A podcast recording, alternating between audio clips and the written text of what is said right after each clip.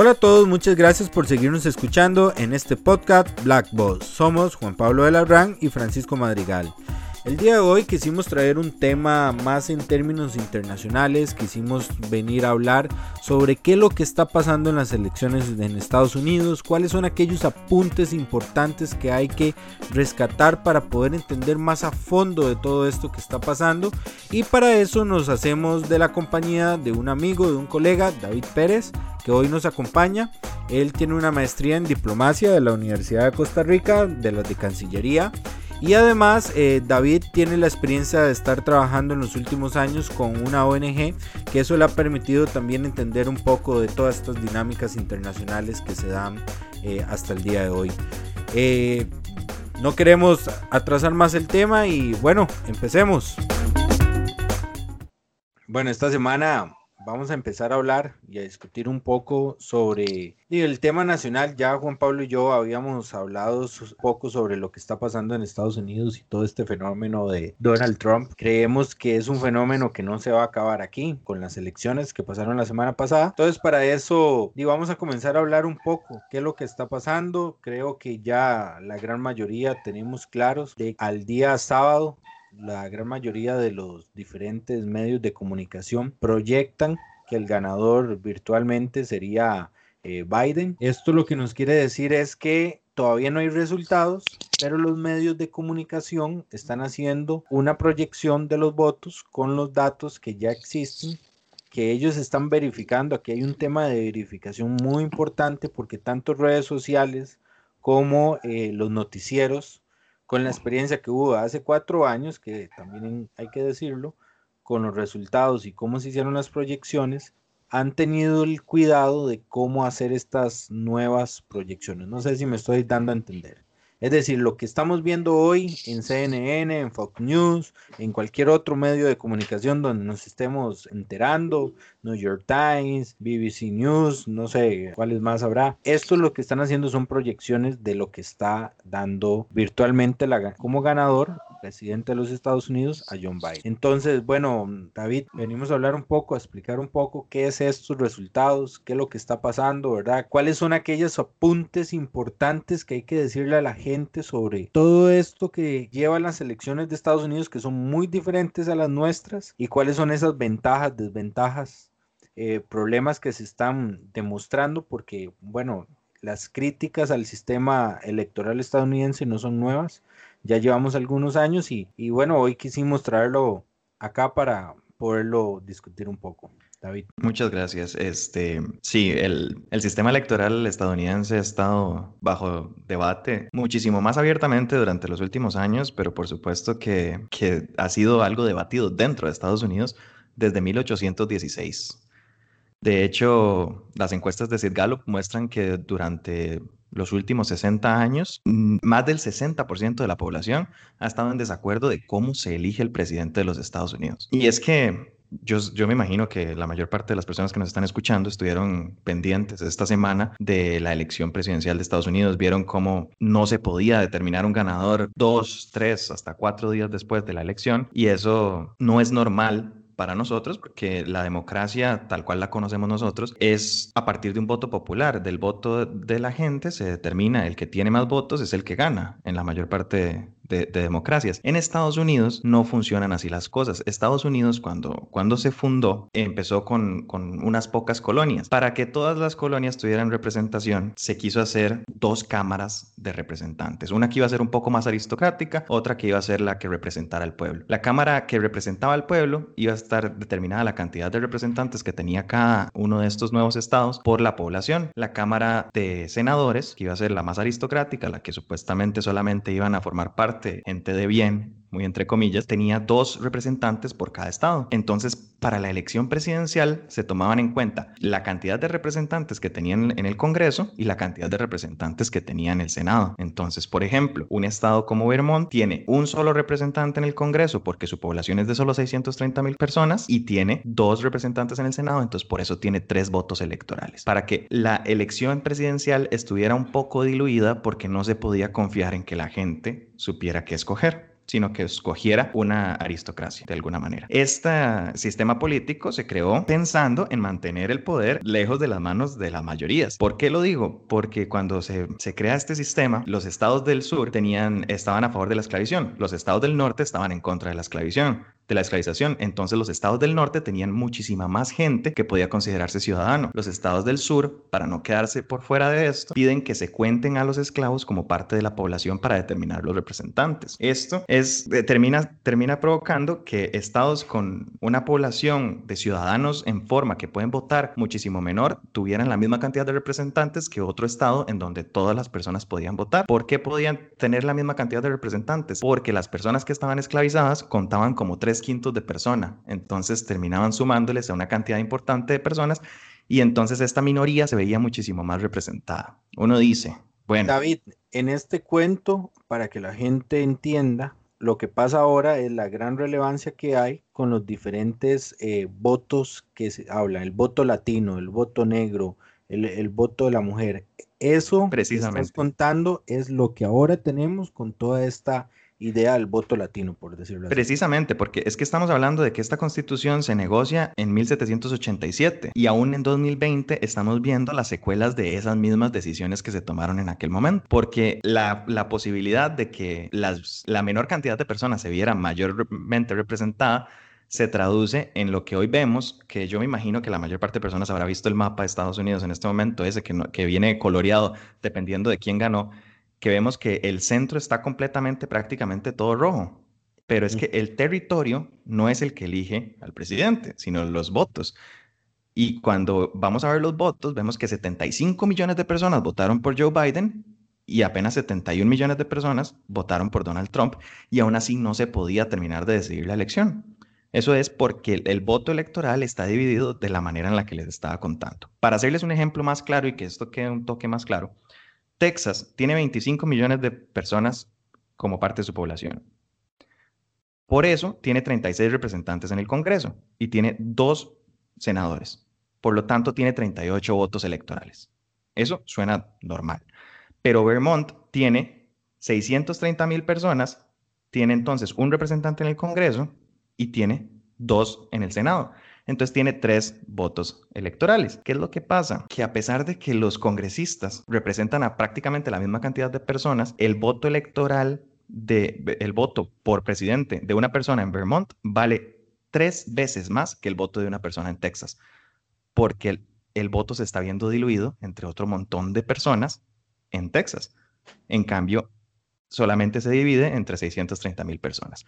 Y para terminar de enredar el asunto, con el tema del voto popular y el voto electoral, los estados tienen una ley, la mayor parte de ellos, en donde la persona que gane en el estado para presidente se lleva todos los votos electorales, en lugar de dividirse proporcionalmente dependiendo de la cantidad de votos. Si se mostrara el mapa como una división de colores de quién votó por quién, la mayor parte del mapa sería prácticamente 50-50, porque al final de cuentas en Estados Unidos esta elección específicamente se dividió en un 50% por Biden y en un 50% por Trump. 47 de hecho por Trump y 50% por Joe Biden. Es aquí donde está la gran crítica de que en Estados Unidos el voto, el voto popular no es tan importante y que esta democracia gringa no es tan buena como la que nosotros tenemos. Es así como hay que ir apreciando y viendo esa diferencia de que qué, qué es, qué es lo que queremos decir con toda esta explicación, de que los poderes eh, representados en los congresos o en el Senado de los Estados Unidos no está tan bien distribuido entre toda la población estadounidense. Se le está dando mayor privilegio a algunos otros estados eh, y esto viene a generar desigualdades eh, que también tienen un rasgo también ahí demográfico importante y otros problemas sociales que también vemos en toda esta dinámica confrontativa que tenemos hoy en Estados Unidos con el 50-50 que estamos hablando, de que estamos completamente divididos en la opinión pública, ¿cierto? Sí, y, y, cabe resaltar que Estados Unidos está, está dividido en dos partidos, ¿verdad? El Partido Republicano, que es conservador, y el Partido Demócrata, que es un poco más progresista. El, los estados que se han visto, que el partido que se ha visto beneficiado por, por esta inequidad a la hora del valor del voto, ha sido el republicano históricamente, porque el republicano conservador representa a esos estados que tienen menor población, pero que se ven beneficiados por este sistema arcaico. Ahora, esto es todavía muchísimo peor cuando uno va a analizar las elecciones de Congreso. ¿Por qué? Porque existe una figura que se llama gerrymandering. El gerrymandering es que los distritos electorales pueden ser redibujados en cada una de las elecciones. Entonces, las personas que están en el poder pueden redibujar los distritos electorales para que la población que quede dentro del distrito electoral que les corresponde sea una más conservadora o más, más progresista. progresista. Entonces se aprovechan de eso para poder quedar en el poder a pesar de que no representan a la mayor parte de personas de su estado.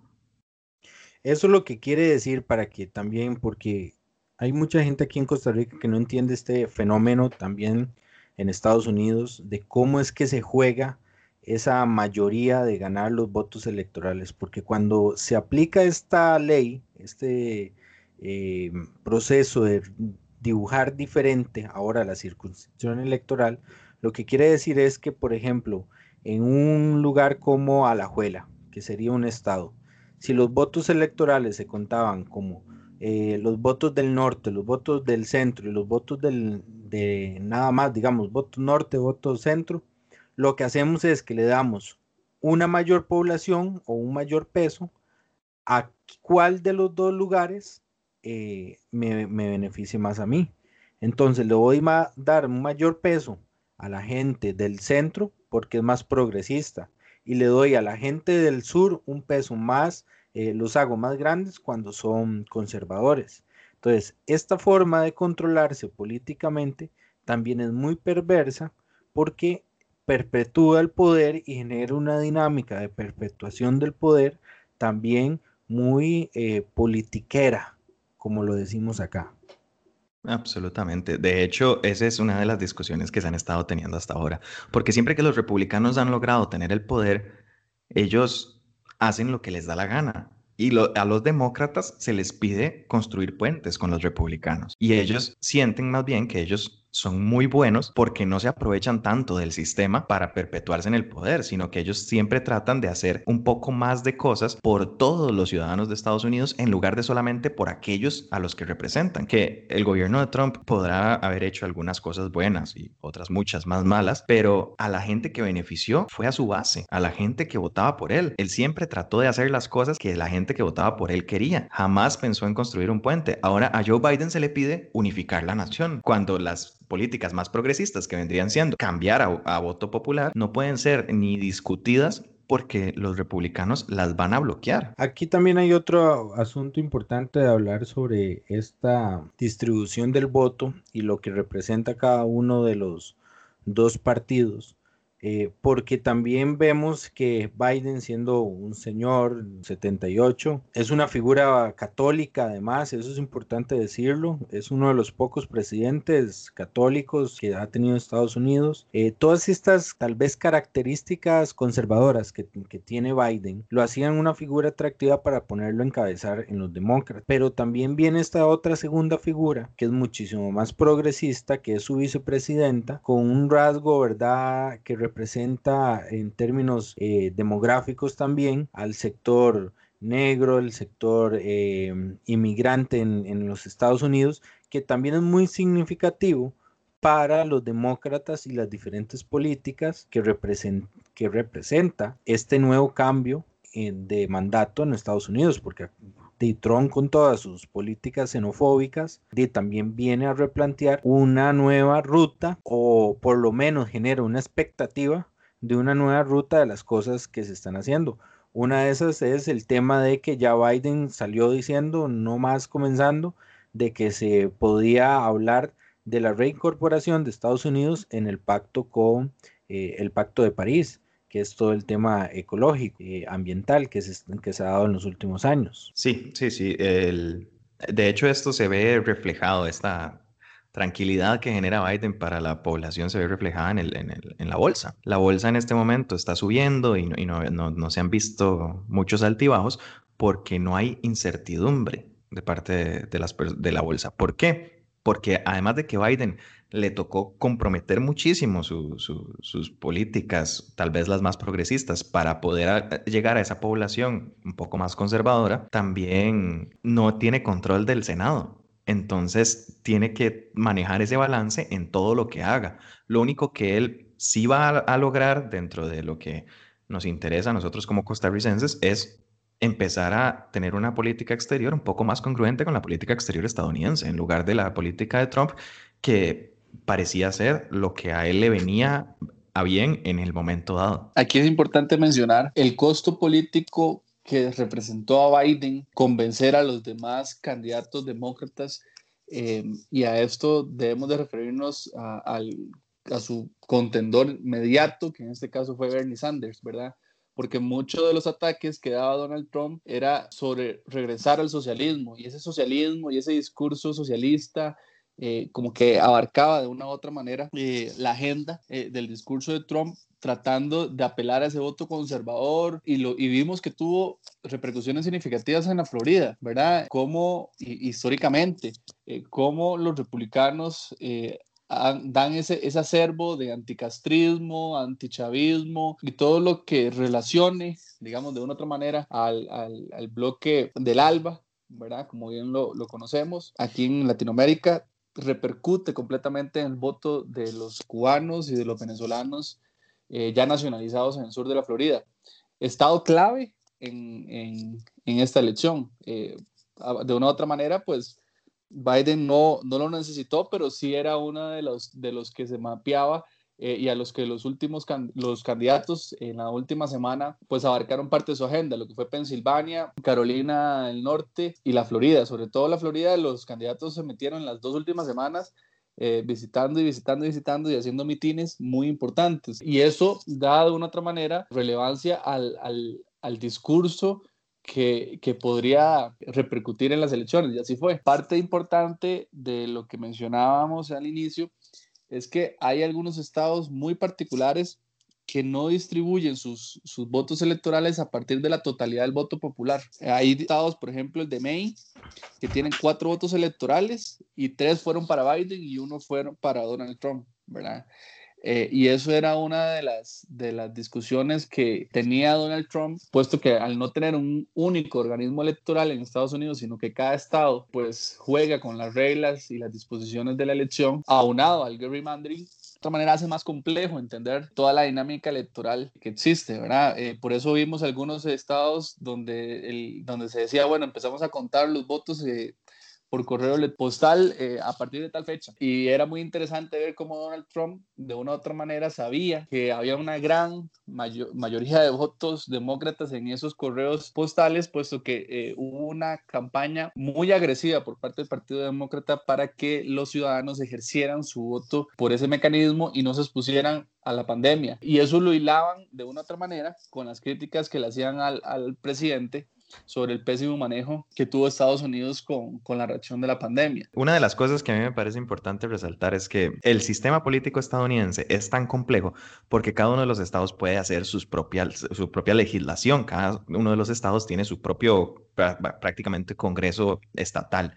Entonces cada uno de ellos decide cómo cuenta los votos, qué votos cuenta y cómo hace las cosas. Y una de las cosas interesantes que pasó en esta elección fue que algunos estados, debido a la pandemia, tomaron la decisión de mandar a todos los votantes inscritos votos por correo, aunque no lo solicitaran. Entonces eso, esa es una de las razones por las cuales estamos viendo histórica participación, porque es la primera vez en la historia de Estados Unidos en donde a mucha gente se le hizo fácil votar, porque en Estados Unidos no es un día feriado el día de las elecciones, no es sino dos horas lo que les dan para ir a votar y tienen que volver al trabajo en Estados Unidos la cultura del trabajo es también muy diferente a, la latinoamericana y ellos no van a faltar por votar. Entonces muchísimas personas se quedaban sin votar porque el sistema no se los permitía. Ahora que tuvieron la oportunidad de hacerlo por correo, votaron, pero absolutamente todos. Es que cuando lo tratamos de dimensionar, no nos caben los números en la cabeza. Cuando uno dice 75 millones de personas votaron por Joe Biden, Costa Rica tiene menos de 5 millones de votantes. Hay, hay, que entender también aquí una dinámica eh, del, del voto por correo, porque nosotros no la tenemos. Y esta parte de la dinámica del voto por correo también tiene sus. Digamos, hay que entenderlo bien y saber para qué se aplica.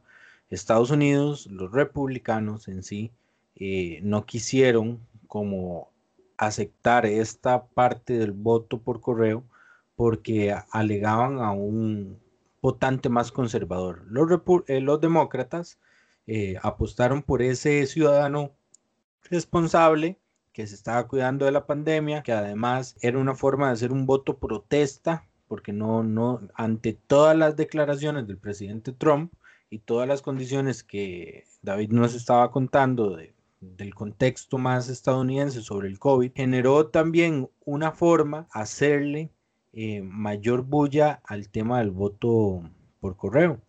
Aquí hay unas cosas que Trump señalaba de que el peligro del voto por correo, porque puede ser manipulado, que puede ser utilizado o cambiado, digamos, el voto para que después se, se viole la voluntad hay ciertos aspectos que, se podrían decir que Trump podría tener razón. Cuando uno cree en esa conspiración y cree que, que en Estados Unidos pueden tener las mismas artimañas que uno escucha aquí en Latinoamérica de eh, cambiar las urnas o cualquier otra de estas otras prácticas que hay eh, completamente reprochables antidemocráticas que se utilizan lamentablemente en Latinoamérica. Es ahí donde la institucionalidad de cada uno de estos estados, la institucionalidad de Estados Unidos, permite que el voto por correo sea muy seguro. Entonces, ¿qué quiero decir con esto? De que sí, se puede criticar el voto por correo, pero este no era el momento para criticarlo, porque lo estás criticando de una manera con un contexto completamente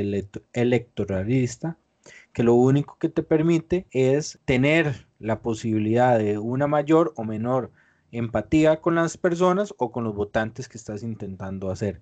Esa fue la estrategia que se utilizó también con el tema del voto eh, por correo no que estamos describiendo. Yo creo que, yo creo que en, ese, en ese sentido a mí me parece que fueron muy apresuradas, incluso desesperadas las declaraciones de Donald Trump eh, a las 3 de la mañana eh, cuando, cuando mencionó que, que, se estaba dando fraude, digamos, en, en, las elecciones. Eh, incluso en las filas republicanas ese comentario cayó súper mal. puesto que muchos de esos estados eran gobernadores republicanos, ¿verdad? y los mismos senadores republicanos pues reprocharon que, se estuviera, eh, pues de una u otra manera, poniendo en duda el sistema electoral de cada estado y bueno, eso, eso incluso pues vulneró un poco la situación eh, de la relación que podría verse, recordando que algunos puestos del Senado eh, se van a tener que elegir en, en elecciones de, de, mediado periodo, ¿verdad? Entonces, había como una situación muy incómoda eh, porque de una u otra manera pues, se percibía que el presidente podría perder eh, y entonces también sería muy malo desacreditar el sistema electoral por el cual ellos mismos son electos, ¿verdad? Entonces eh, ahí hay como un, dilema de, de huevo gallina, pero lo cierto es que ya la cantidad de votos eh, ya contada y, que, han pedido recontar va a ser muy difícil revertir esos números. Es decir, a mí me parece que la elección de, Joe Biden, que es inequívoca, es, histórica, eh, es decir, el alto, la, alta cantidad de personas que votaron eh, es, es otro nivel y creo que eso fue una de las cosas positivas que le dio la pandemia. Es decir, eh, darle, darle voz a todas esas personas que, que, se les dificultaba votar. Y aquí hay, hay que agregarle un, un, dato. En algunos estados las personas están obligadas a ir a inscribirse para votar. No es que están en un padrón, sino que para usted votar tiene que inscribirse. Y eso es como una situación un poco limitante. Eh, sobre todo por aquellos que no tienen en el imaginario, digamos, una educación cívica o ver el voto como una obligación. Joe Biden tiene un camino muy complicado porque al final de cuentas la ola azul que se esperaba que existiera, en donde ellos hubieran tomado control del Congreso, del Senado y de la Casa Blanca todo al mismo tiempo, no se dio. Entonces, los compromisos que él tiene que, que, hacer para poder llevar a cabo estas políticas que se estaban hablando, que son trascendentales para los estadounidenses en este momento, como tratar de mejorar el tema del racismo sistémico, tratar de mejorar la economía y salir de la pandemia, creo que lo van a tener muy concentrado y la política exterior va a pasar a un segundo plano, si no es que tercer plano, porque es un momento muy difícil en Estados Unidos en donde él tiene que empezar a construir tantos, tantos puentes que no va a tener tiempo de estar pensando para afuera. Claramente lo que dije antes, lo repito, va a haber una política exterior más congruente con la política exterior estadounidense de la que, la que tuvo Trump.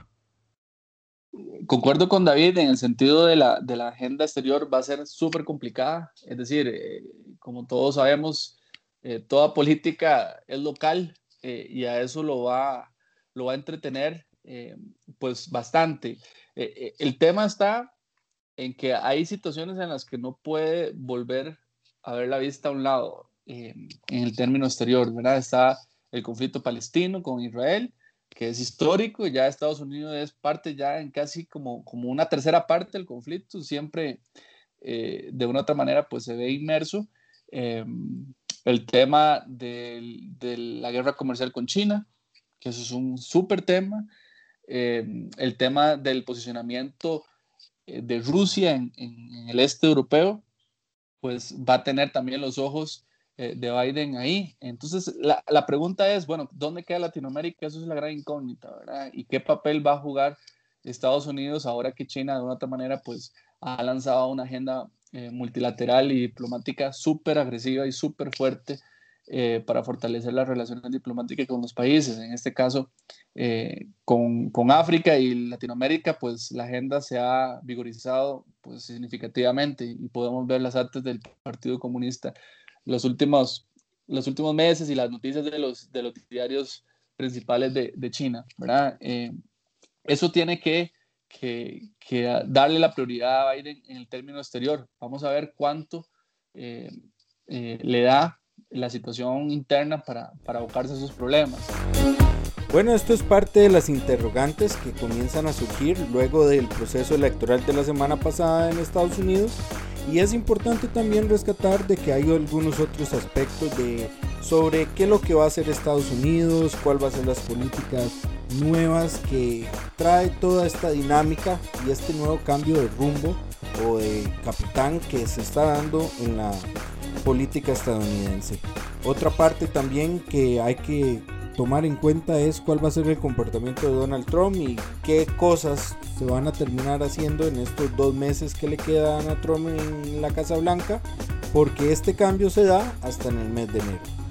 Eh, pero bueno, muchísimas gracias por seguirnos acompañando, por escucharnos. Síganos en nuestras redes sociales. Estamos en Facebook, estamos en Instagram y nos pueden escuchar ya sea por Spotify, por Apple Podcast o en cualquiera de las otras redes eh, donde ustedes quieran escuchar podcast. Muchísimas gracias y nos vemos hasta la próxima.